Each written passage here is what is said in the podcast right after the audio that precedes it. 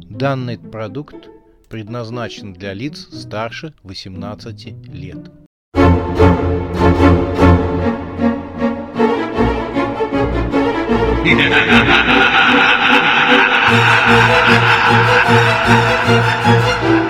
Пощекочи, нервишки.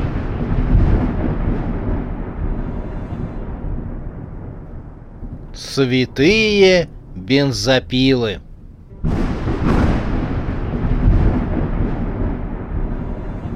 Бочонок Амонтильядо. Алабама Майлз открыла глаза. В комнате было темно. Она лежала в кровати. Рядом спал Антон. Она проснулась от кошмара, ей приснилось, будто она вместе с Антоном в цирке. В цирке полно народу, она смотрит представление и смеется вместе со всеми.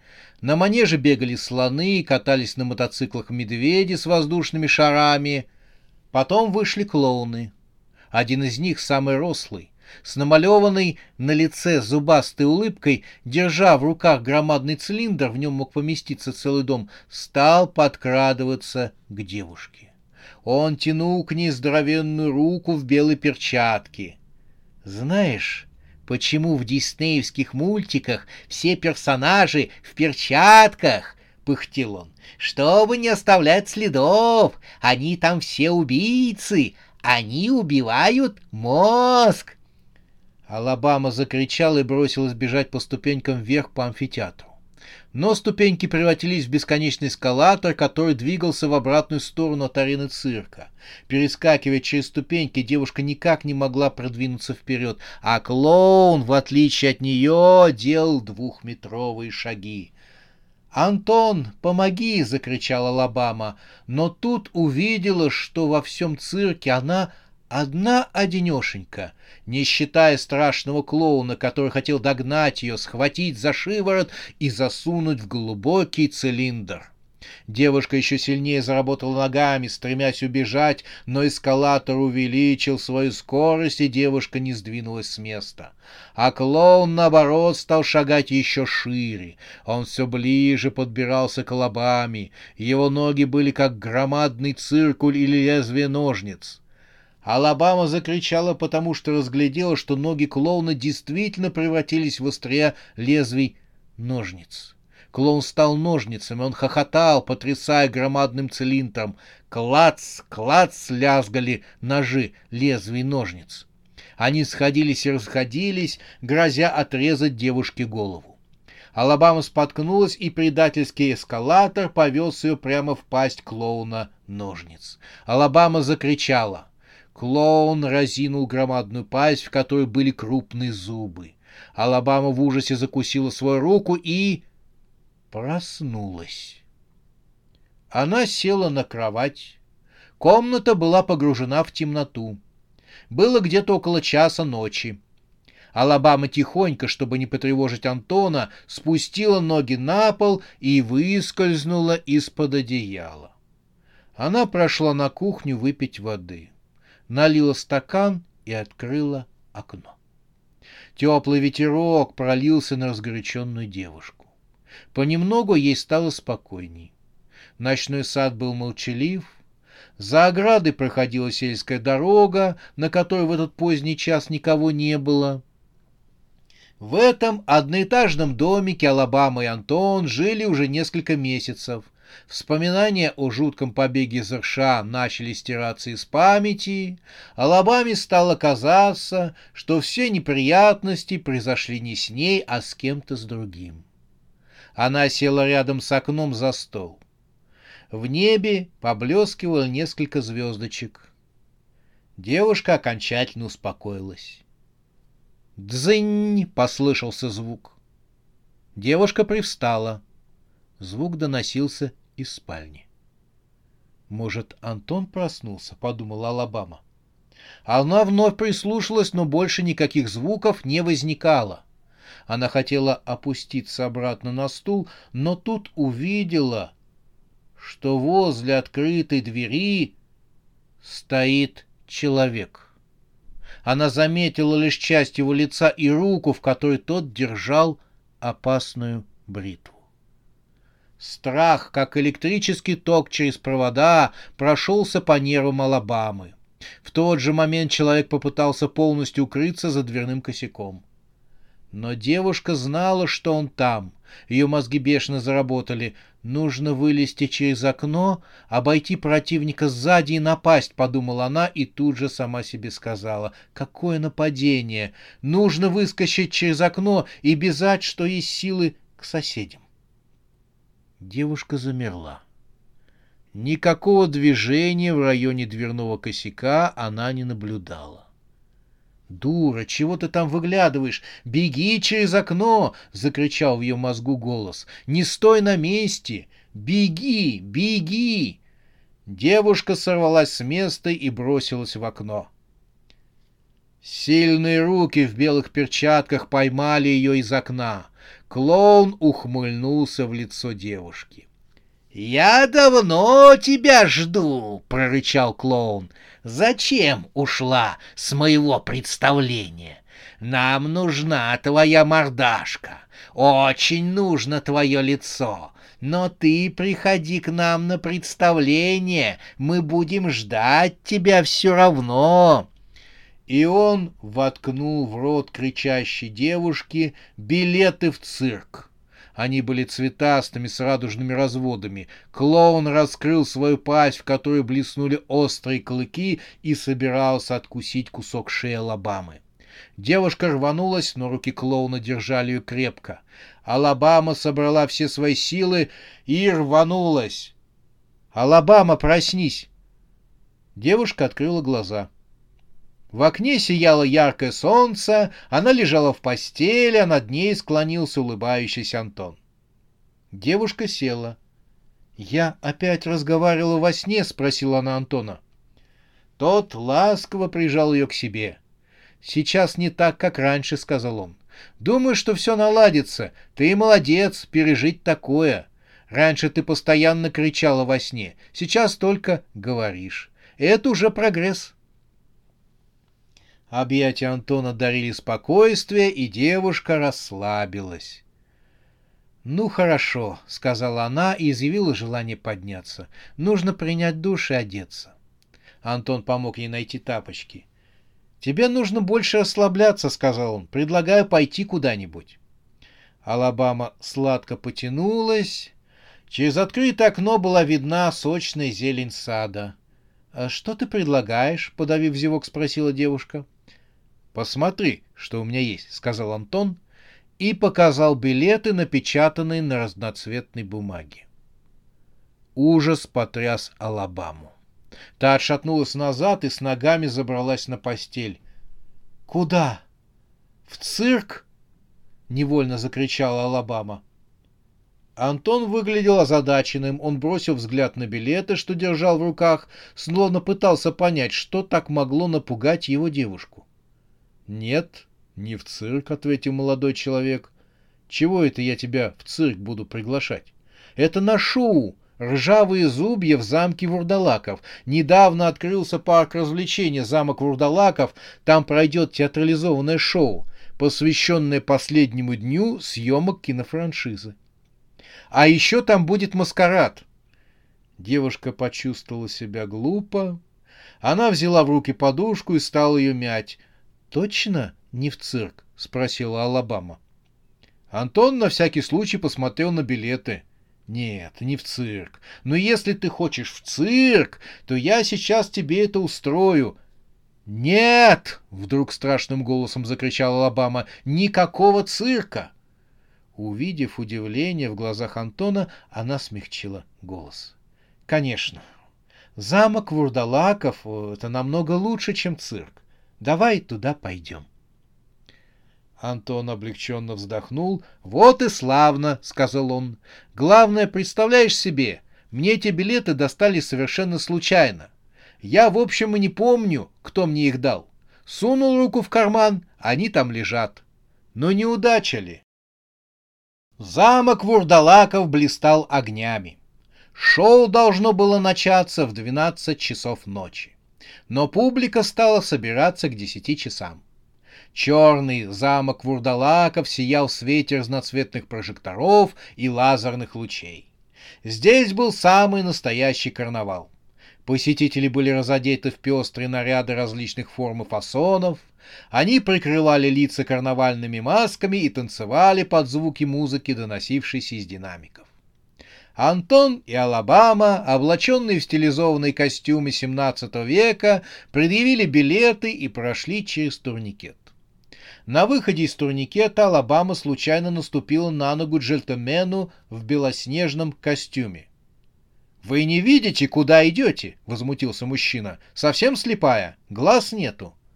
«Извините», — опешила Алабама, отступая к Антону, — «я вас не заметила». Мужчина в белоснежном костюме бросил на нее взгляд и вдруг переменился в лице. «Какая кожа! Лицо! Такая нежная кожа, шелковистая!» — прошептал мужчина. Он даже, забыв приличие, поднял руку и хотел пальцами коснуться лица девушки. Антон притянул к себе Лобаму. «У вас проблемы?» — грозно спросил он джельтмену. Тот залыбался и стал раскланиваться. «Что вы, что вы, это моя вина! Я приношу вам свои извинения!» Он был сама любезность. Антон пожал плечами. «Ничего страшного, каждый может ошибиться», — сказал он. Джельтмен в белом с ним согласился. «Очень хорошо, что вы такой понятливый, а ваша дама, полагаю, разделяет ваше мнение». Алабама кивнула. «Да, ничего страшного. Как вас зовут, девушка?» «Алабама». Джельтмен закатил глаза и проговорил ими девушке, словно смакуя его на вкус. Алабама. Джальтельмен улыбнулся девушке. «Мы с вами еще встретимся», — сказал он и растворился в толпе. «Странный тип», — недовольно сказал Антон. «Но это я на него наступила первый», — сказала Алабама. «Надеюсь, что мы его никогда больше не увидим». К их беде он очень сильно ошибался. Большой клоун в цветастом кобзоле, стоявший у тележки с мороженым, раздавал сласти посетителям и краем глаза внимательно следил за Антоном и Алабамой. Он дождался, когда пара поднимется по ступенькам, которые вели к замку, и сольются с пестрой толпой маскарада. Клоун вытащил смартфон и набрал номер. После разговора клоун спрятал его обратно под костюм. Со стороны турникета доносились крики. Потлатый, растрепанный человек пытался пройти в замок без билета, но его остановили контролеры. Лицо возмутителя спокойствия показалось клоуну знакомым. Но клоуну некогда было копаться в памяти, он свернул раздачу мороженого и собрался увозить тележку. Он чуть не задел тележкой человека, облаченного в костюм красной смерти, красный саван с низко надвинутым на лицо капюшоном и косой на плече. «Осторожней, пожалуйста!» — прохрипел клоун. Смерть легко вернулась и побежала к турникету. Она бежала к потлатому человеку. «Как она это восприняла?» — спросила ружье. «Нормально. Она была очень напугана», — сказал Ник. Он смотрел на замок Вурдалаков через оптический прицел. «Обо мне ничего не говорила?» «Нет. Я тебе еще прошлый раз говорила, что не стоит воспринимать ее обиду серьезно. Вы же подходите друг другу». «Скажешь тоже. Она просто замечательный менеджер, но мне не пара». «Ага, ты все еще на нее злишься?» «Ну, подумаешь», — случайно сказала не в побат. «Она же женщина, а женщины имеют право на ошибки, преступления и ложь». «Откуда тебе известно? Ты же просто ружье». «У меня большой опыт». Тут Никона заинтересовала сутолока, которая возникла на входе в замок у турникетов. Он связался с Тайс.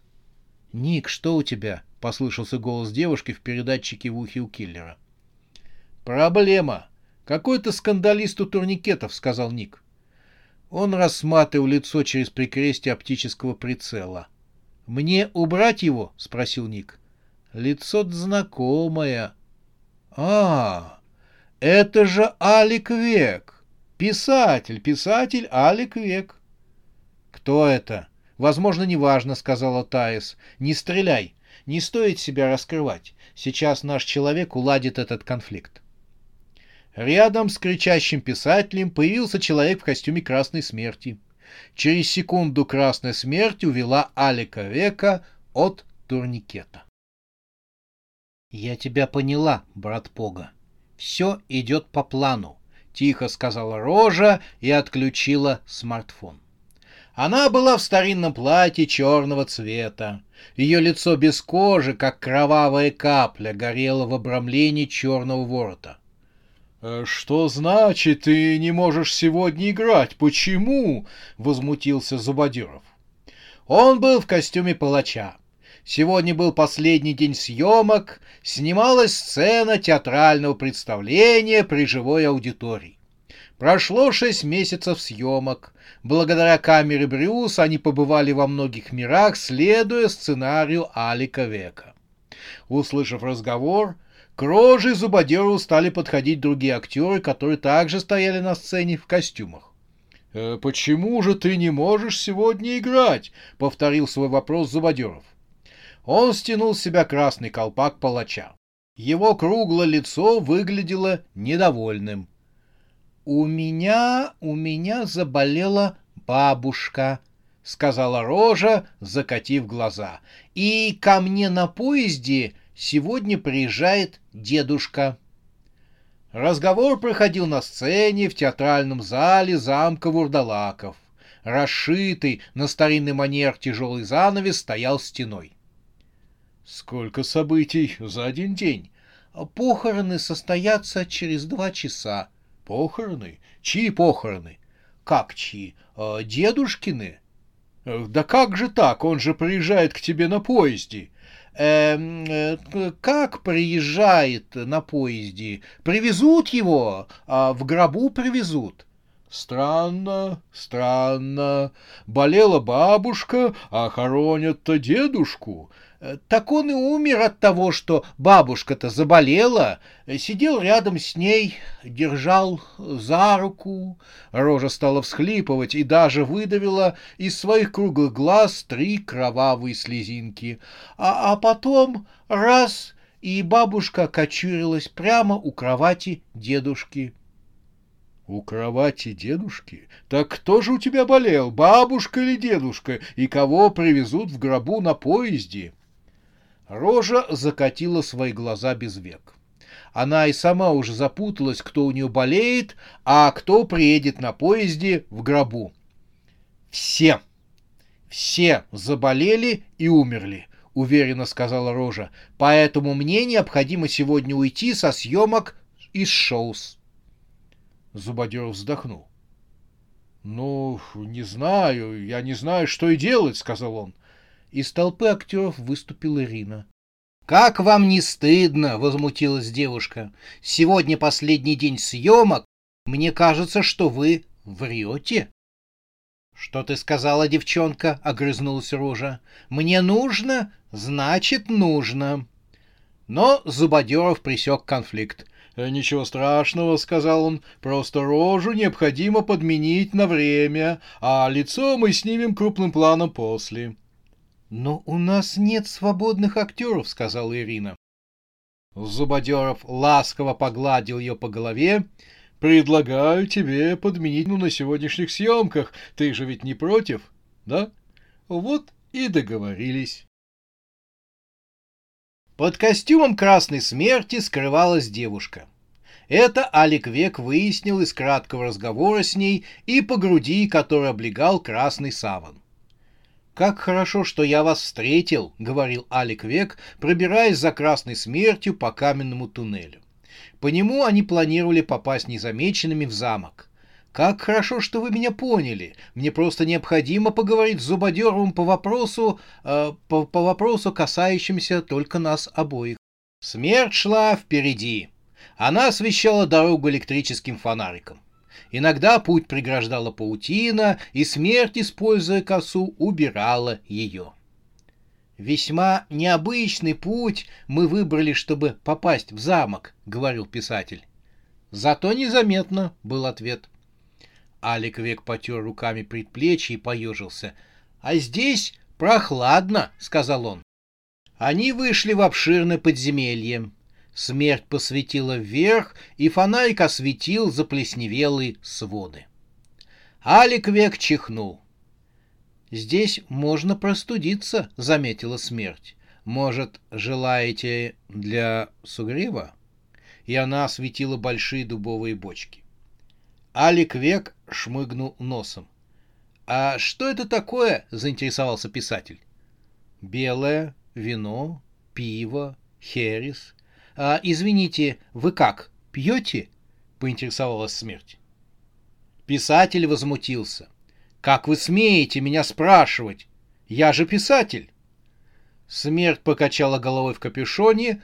«Тогда альмонтильярдо!» — решила смерть и напомнила бокал янтарной жидкостью из дубовой бочки. Алик Век принял бокал и отпил.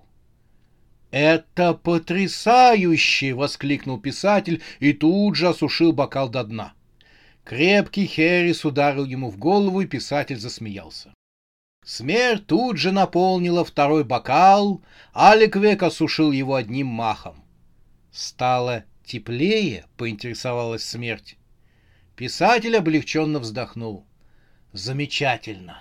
Только вино крепкое». Это же Амонтильярдо. Налить еще? Здесь целый бочонок. Писатель захихикал. Вы это серьезно? Целый бочонок Амонтильярда? Налить еще? Писатель закачался, но от третьего бокала он отказался. Очень уж крепкая. Он вновь захихикал. Смерть протянула ему некий предмет. Писатель отшатнулся. «Что у вас в руках?» — воскликнул он. Смерть выглядела озадаченной. «Это шутовской колпак, колпак Орликина. Вам нужно переодеться. Если вы хотите пробраться в замок, так вы легко сольетесь с толпой, и вас никто не увидит». «Э, «Все правильно, правильно вы говорите», — сказал Алик Век. Он покрутил в руках колпак, и пришитые бубенчики зазвенели. В тот же миг смерть толкнула Алика Века в одну из каменных ниш. Он не успел и глазом моргнуть, как смерть обвела вокруг его талии цепь и мигом приковала к стене. Сделав это, она отступила назад к бочкам. Алик век изумленно попробовал отойти от стены, но цепь не давала это ему сделать. Выкрутиться из ее железных объятий не представлялось возможным. «Что это еще за бочонок Амон-Тильядо?» — в изумлении произнес писатель, и шутовской колпак в его руке зазвенел. Смерть в красном плаще вдруг показалась ему пугающей. Писателю даже показалось, что из-под капюшона вырываются клубы морозного дыхания. Коса блеснула лезвием, она уже не походила на бутафорский реквизит. Смерть помахала рукой Алику веку. «Счастливо оставаться!» сказала смерть и стала уходить.